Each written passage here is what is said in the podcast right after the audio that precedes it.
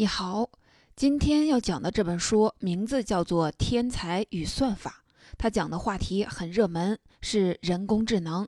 不过，它要探讨的问题有点特别，是人工智能能够像人一样创造吗？我们之前讲过一本有关人工智能的书，里面见过一张图，说的是人工智能能够替代人类做哪些工作。这张图是一张山形图。最下面是制造业，今天机器已经接管了很多这方面的工作。图的中间是教育、医疗等等偏服务性的行业，这些工作人工智能也在接手了。你应该也听说过，这两年智能医疗特别热，在有些疾病的诊断上，人工智能甚至能做的比一般医生还要好。山峰呢，就是绘画、音乐、编剧之类的创造型职业。如今，就连这些山峰的工作，人类也可能要守不住了。为什么这么说呢？我先给您念一首诗：西山上的太阳，青蛙正在远远的潜水，它驾了人间许多的颜色。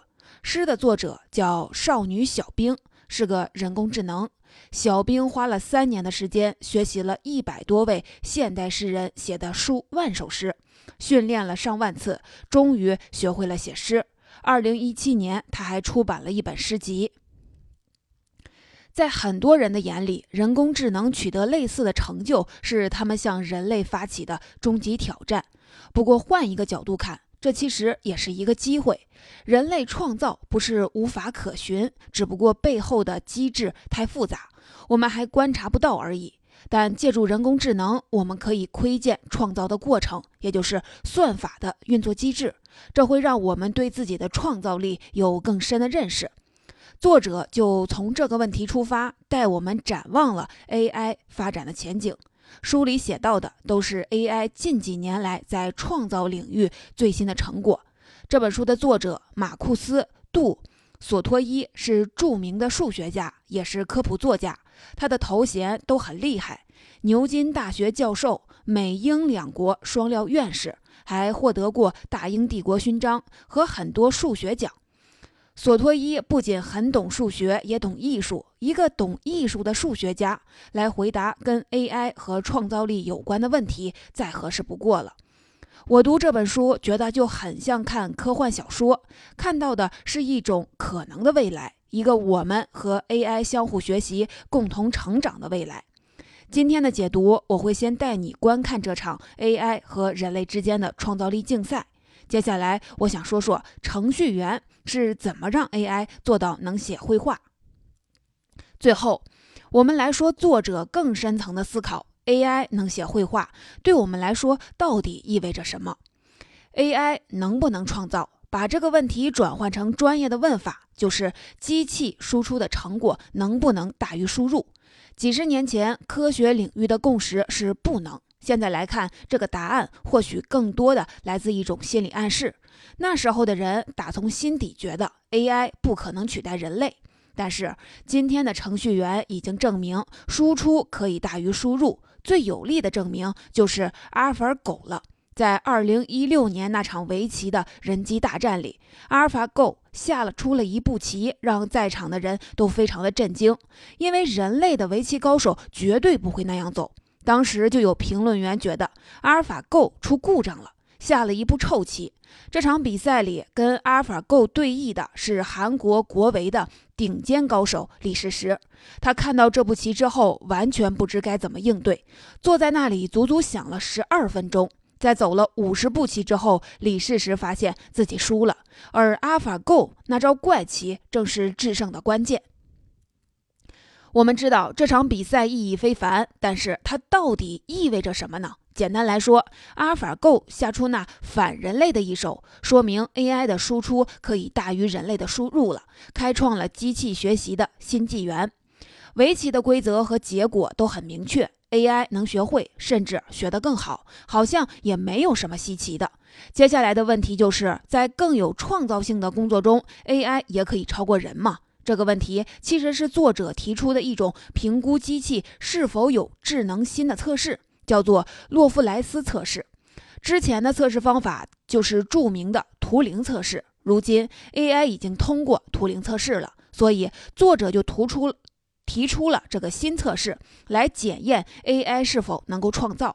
这个测试的规则是，AI 需要创作一件新的艺术作品。虽然人类程序员无法解释这个 AI 算法的工作机理，但整个过程是可复盘的。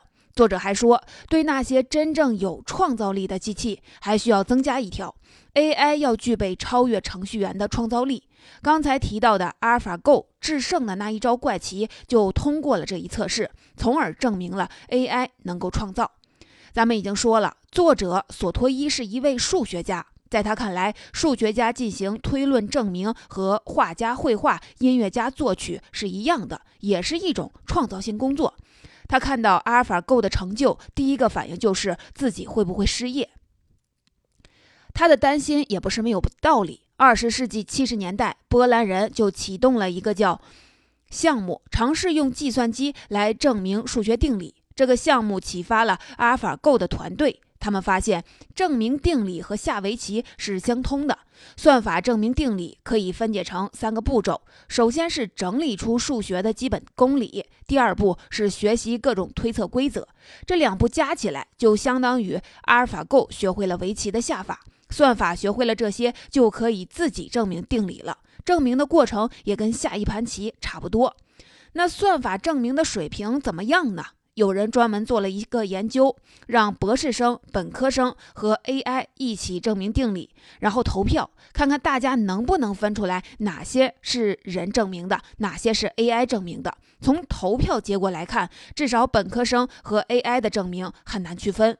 你可能会说，算法和数学都是基于数字和逻辑。他们的关系太密切了，AI 能做证明，听起来也不太难。但是像绘画、作曲这样的艺术创作，AI 就很难做到了吧？有一幅肖像画。这幅画是 AI 完成的。二零一六年，这幅画在阿姆斯特丹展出。当天，推特上就有超过一千万条评论，大部分的人都同意这幅画看起来是一幅十七世纪的肖像，而且很像伦勃朗的风格。这个项目其实就叫做“复活伦勃朗”。一一位研究伦勃朗的专家鉴定了这幅画。他说，画的笔法是伦勃朗在一六五二年用的，跟一般伦勃朗的肖像不一样。听到专家这么说，算法团队还挺得意的，因为专家也只能在某一年笔法的特点这个精度上才能看出这幅画的破绽。理论上说，只要数据足够，任何画家的创作都可以用 AI 来复活，而且不止画家。音乐家也一样，有一个音乐学院的博士生开发了一个叫做“深度巴赫”的算法，可以写出巴赫的圣咏。圣咏是一种宗教音乐，就算是专业的听众，也有将近一半的人分辨不出来，以为 AI 写的就是巴赫的原作。当然了，就算 AI 能够模仿伦勃朗、模仿巴赫，也不能说这就是真正意义上的创作。那 AI 能够不靠模仿？独立创作吗？答案是可以。二零一八年，佳士得拍卖行拍卖了一幅肖像画，你可以在文稿中看一下这幅画。画中的主角叫做埃德蒙·贝拉米，他穿着清教徒式的黑色衣服，被巨大的阴影包裹着，脸很模糊，给人一种不安定的感觉。整幅画没有焦点，很像抽象派的风格。这幅画没有模仿任何人类画家，完全是 AI 原创的。画中的贝拉米也是 AI 虚构的，画的右下角还有一个签名，只是写的不是艺术家的名字，而是一个数学方程式。虽然艺术评论圈对这种 AI 创作的作品还是保持谨慎的怀疑态度，但是市场已经先走一步，这幅画在佳士得拍卖行拍卖了四十三点二万美元。这说明艺术界不仅在关注这种全新的艺术，他们也开始接受这种全新的艺术。说到这里，你会不会有点好奇，AI 是怎么做到的呢？说真的，很多艺术家自己都没有办法说清楚自己的创作过程是什么样的。神经科学研究也告诉我们，像作曲、绘画这样的创作，往往不是大脑先有一个明确的想法，再命令身体的各个部分执行，而是由我们的潜意识、本能等等其他因素决定。既然人类连自己是怎么创作的都还没有搞清楚，又是怎么做到让 AI 像人类一样创作的呢？这个问题有点复杂。如果问 AI 具体是怎么做到的，它的程序员估计也回答不出来。他们让 AI 来做这些创造性的工作，有一个目的，就是反过来观察 AI 的思考，进一步了解人工智能。这就需要有两个非常重要的条件：数据和源代码。机器学习首先必须得有大量的数据。今天我们正在经历的人工智能革命，本质上就是由数据引发的。如今，互联网每天创建的数据可达到一亿 B，大约是二点五亿 DVD 光盘存储的数据总量。所有的东西都在数据化，都可以成为算法学习的素材。除了数据，还有一点也很重要，就是源代码。我们可以把艺术。看作是人类思维的一种编码，源代码就是艺术创作最底层的数学模型。我们一般可能会觉得艺术和数学是完全不同的两个领域，但是随着对人类认知研究的深入，就发现原来这两者有很多相通之处。这就要说到这本书最有特色的地方了。开头说了，作者是个懂艺术的数学家。所以，他能从艺术作品中看到普通人看不到的东西。就拿作曲来说吧，对作者来说，音乐和数学的吸引力是相通的，因为数学家和作曲家都会沉迷在模式和结构中，只是作曲家不一定都能感受到这些模型和结构背后是数学。学习作曲，首先就要学习规则，规则是作曲家工具箱里的关键工具，就相当于算法。作者还开玩笑说，作曲。规则明确的巴赫应该是第一位音乐程序员。我来给你讲一个故事：一七四七年，普鲁士国王腓特烈大帝邀请巴赫参加了一场宫廷音乐会，他给巴赫出了一道作曲题，让巴赫根据这个主题即兴创作。巴赫即兴创作，但当时是很有名的。想也知道，国王给巴赫出的题不会简单。这个主题里的音符之间毫无联系，感觉像是硬塞在一起的，一般人不可能用它来创作。不过对巴赫来说，这根本不是难题。他坐下来，用这个怪异的主题即兴创作了三首曲子，震惊了全场。巴赫当时创作的乐曲叫赋格曲，它的基础是一种叫做卡农的乐曲，完全是可以用一个数学公式来表达。赋格就是更复杂的卡农，你可以理解成在原有的数学公式上增加了更多的变量。现在你应该理解了，为什么第一部分当中提到的深度巴赫这个算法能够模仿巴赫，因为一首乐曲其实就相当于是一道数学题。不过，就算 AI 学会了巴赫解出的这道题，它又是怎么去解其他题目、创作新乐曲的呢？深度巴赫的创作很像是玩拼图，你可以把巴赫的一首乐曲想象成一幅完整的拼图，其中一块就是一个音群。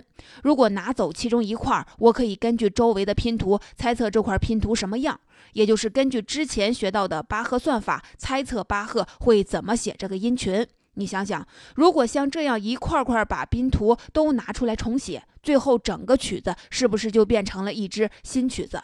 而且这首新曲子跟原来的曲子又不会差得太远，这就是 AI 作曲的方法。因为程序员找到了音乐的数学表达，不光音乐能用数学来表达，绘画也是一样可以。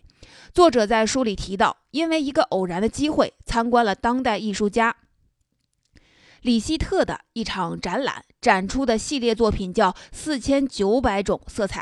你可以在看到一幅代表性的作品。它由四千九百个色块组成，很像是一堆的像素点儿。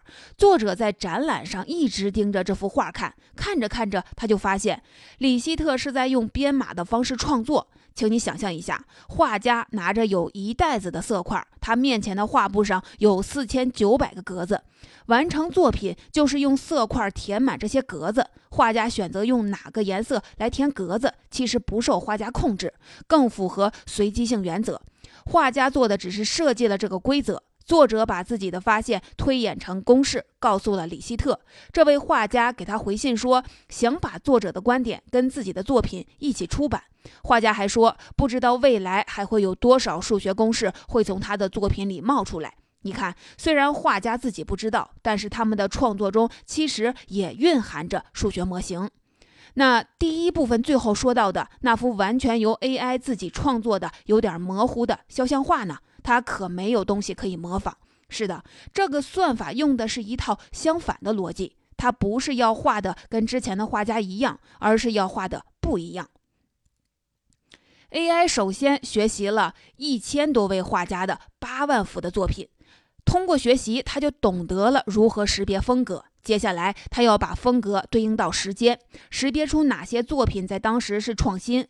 这前两步加起来，跟纳菲推荐电影的算法差不多。最后，AI 要依靠概率推算，用什么样的方法能做到今天是创新的？这背后也是一个数学模型。简单来说，就是随机做出跟过去不同的选择。说到这里，你应该发现了，AI 和人类的这场创造力大赛，至少有一个很有用的价值，就是倒逼我们找到自身创造力的底层逻辑。书里还讲到了一个很好玩的例子。IBM 团队开发了一个 AI，目的是很奇葩。他想在美国的一个常识问答节目里战胜人类。一般的常识问答对 AI 来说肯定不是什么难事儿，但是这个节目不太一样，它的难点不在于找到答案，而在于理解题目。里面的问题常常利用双关语、文字游戏、转移注意力等方法来迷惑参与者。就算人有时候也很难理解问题本身的意思。AI 在回答问题的时候，把解题的过程分成了四步：第一步，分析问题，确定答案范围；第二步，选出两百个可能的答案；第三步，评价答案的可信度；第四，当答案的可信度大于一个预定的值，AI 就会给出建议答案，这样参与答题。AI 完胜了这个问答节目里最厉害的高手。有意思的是，这个人知道了算法怎么答题以后，特别惊讶。他说：“算法答题的方法听起来跟他差不多，只是对他来说，这些步骤都只是一瞬间就反应。他之前没有想过，他的大脑其实做了这些事情。AI 在创造力上挑战人类，也是在帮助我们进一步的理解自己的心智。这样看的话，那些 AI 目前还做不到的事情，或许不是 AI 做不到，而是因为人类还不够了解自己。”从下围棋到做数学证明，从做证明到模仿人类写曲、绘画，再到独立创作油画，短短几年的时间，AI 在创造领域已经取得了了不起的成就。在这场竞赛中，AI 赢的比赛越来越多，可以说已经通过了作者提出的洛夫莱斯测试。听到这个结果，你会不会觉得有点恐慌？在聊这个问题之前，我想先给你讲个故事。《三体》的作者刘慈欣写过一个短篇，叫《诗云》。故事里说，一个来自外太空的高级文明征服了地球，偶然发现地球上有唐诗。这个高级文明里的一个外星人突发奇想，想证明技术比艺术更厉害。他决定写出比李白的诗更厉害的诗。他先是学李白穿唐代的衣服、喝酒、看风景，但是都没有用。最后，他想出了一个终极方案。穷举法，把所有汉字排列组合，理论上就可以得到所有的诗，包括好的诗、烂的诗、过去曾经出现的诗、未来可能出现的诗，这就是诗云。由于计算量太庞大，于是外星人就摧毁了太阳系，拿太阳系所有物质来存储和运算诗云。刘慈欣笔下的诗云很美，我来给您读一下。它也就是诗云，很像地球大气中的积雨云，变换出各种宏伟的、让人联想浮偏的形体。这些巨大的形体高高的升出诗云的旋转平面，发出悠悠的荧光，仿佛是一个超级意识没完没了的梦境。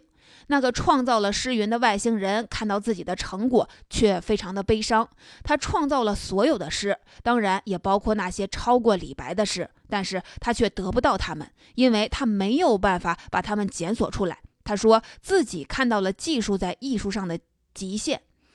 作者看到。有一个团队用 AI 做出的数学证明的时候，跟这个外星人的感觉差不多。作者说自己当时一点都不兴奋，只是觉得很虚无。那个数据库里有五万多条证明，但是证明出来的命题实质是什么，有没有意思，是否能跟其他的数学家分享，AI 一点都不关心。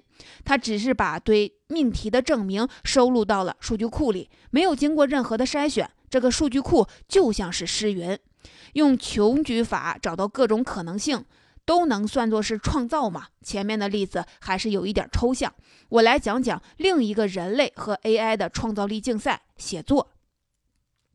你可能也听说过，如今 AI 已经能写新闻了，尤其是那些基于数据分析的文章。这些算法解放了记者，让他们可以去撰写更重要的新闻。那么 AI 能写小说吗？请你来听听下面这段故事：魔法。哈利一直认为这是一种很好的东西。哈利穿过地面朝城堡走去时，皮料一般密布的雨帘猛烈地鞭打着他的鬼魂。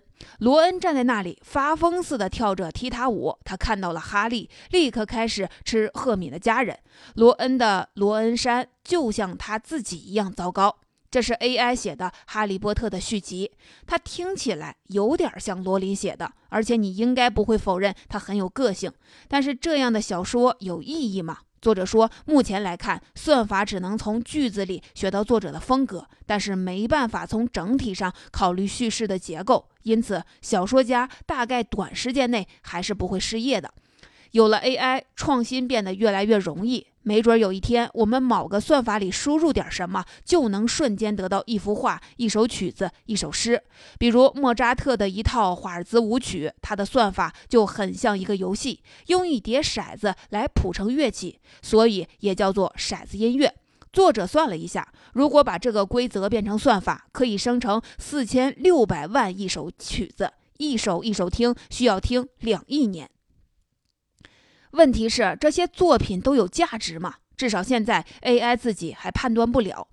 问题到了这一步，我们就不得不去反思：是什么赋予了事物价值？是价格，还是别人的认可？价值是相对的。你的孩子画的画，你觉得是无价之宝，在别人眼里可能一文不值。诗云那部小说的结尾是这么写的：那个外星人对一个人类说：“临走之前，我送你一个礼物，这是我用你的名字在诗云中检索出来的所有的诗，他们讲了你一生的故事。”我很喜欢这个结尾。意义是人赋予的，诗云本身没有意义，意义取决于我们。艺术，不管是音乐、绘画还是诗歌，可以说是自我的副产品，是我们创造的自我在某一种形式上的投影。所以，没有自我是 AI 在创造上的根本障碍。那我们前面说的这场创造力竞赛还有什么意义呢？哈萨比斯曾经说。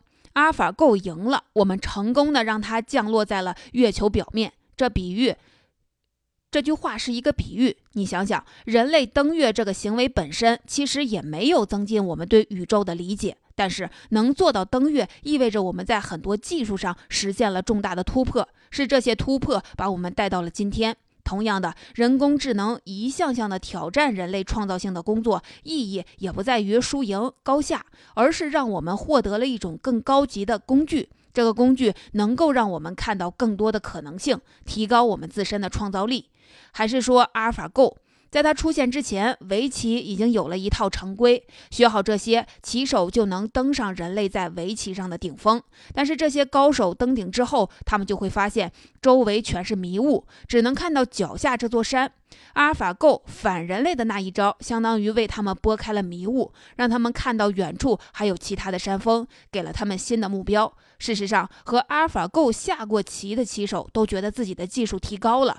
之前的围棋界也有人类做过类似的事情，就是吴清源，但那可是百年难得一见的大师。有了阿尔法 Go，这个节奏明显要加快了。我们不应该把 AI 看作是竞争对手，它更像是望远镜，可以帮我们看到比以往更深、更远、更广的领域。所以，作者的结论是，AI 会提升人类的创造力，而不是取代人类的创造力。《天才与算法》这本书就讲到这里。这本书讲了 AI 在创造上惊人的成就。看到这些成就，作者一开始也是有一点担心，但是思考之后，他觉得至少目前来看，我们不用把 AI 看作是竞争对手。AI 的成就真正的价值是帮助我们理解自身的创造力，提高自身的创造力。首先，人类的创造是有规律可循的，这些规律有很多都可以总结成数学模型。变换成算法。第二，理论上说，算法能够穷尽所有的可能性，给我们带来无限的新东西。但是，新并不等于是创造。故事可能无限丰富，但是大部分故事都没有意思，甚至没有意义。第三，即便如此，AI 创造的新事物也是有价值的，因为它会让我们更早地看到更多的可能性，成为我们提升创造力的工具。说到最后，你会不会还是有一点儿好奇？未来 AI 能不能真的像人一样创作呢？作者说，前提是 AI 具有像人一样的意识。现在来看，这还不太可能。不过，科学家已经发现，用故事来训练算法，会让机器更理解我们。没准儿，听故事就是让 AI 产生意识的前提。